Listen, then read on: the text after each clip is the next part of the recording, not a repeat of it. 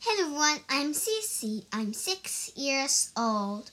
Welcome to the wonderful world of Journey to the West. Chapter 88 The Priest's Plan.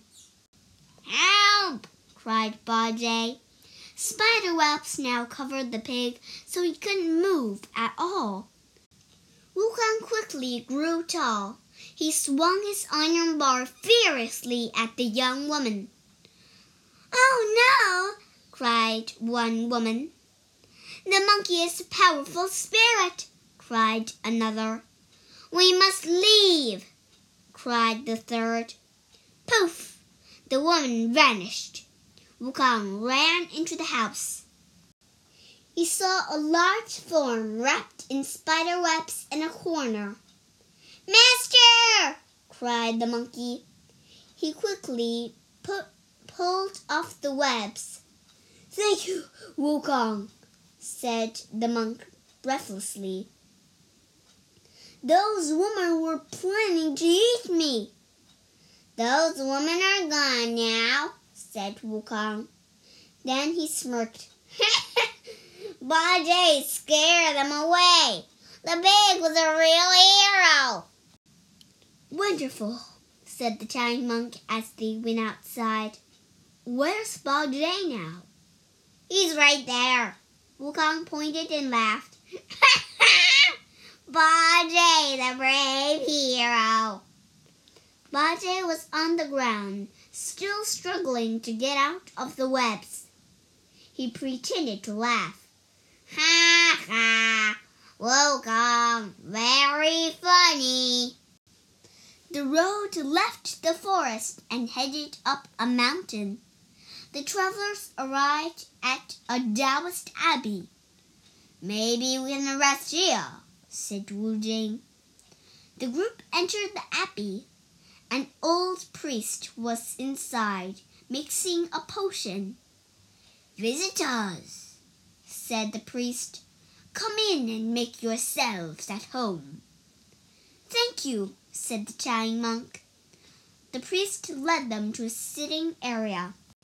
You're Buddhists, the priest observed as everyone sat down. Where are you going?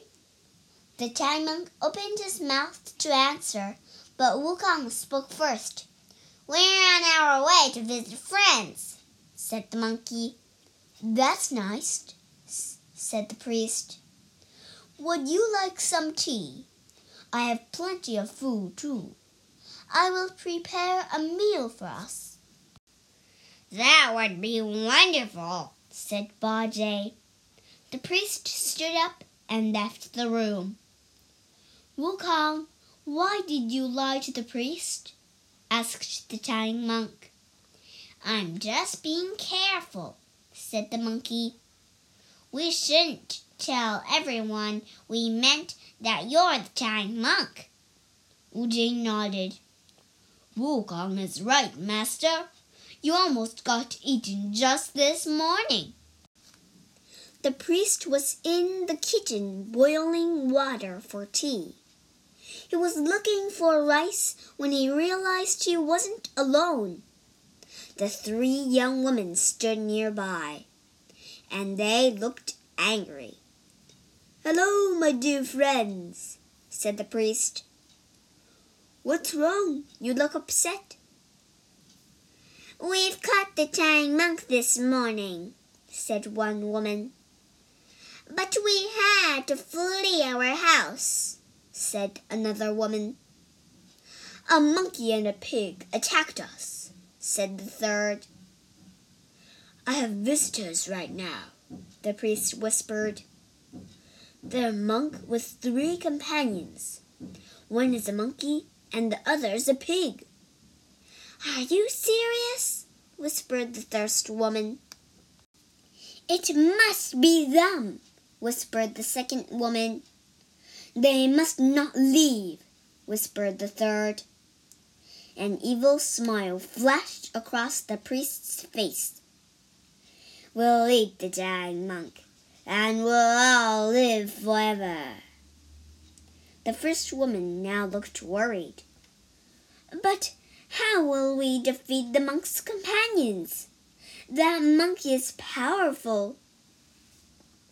The priest went to a cabinet and pulled out a small bottle.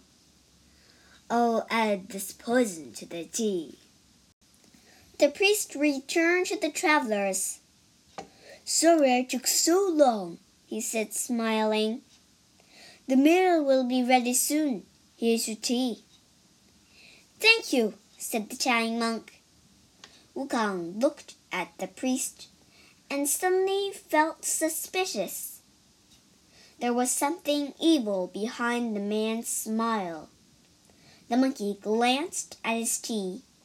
It didn't look quite right. Master! cried the monkey.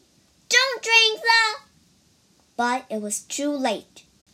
The monk, Wu Jing, and Bajie were already sipping their tea.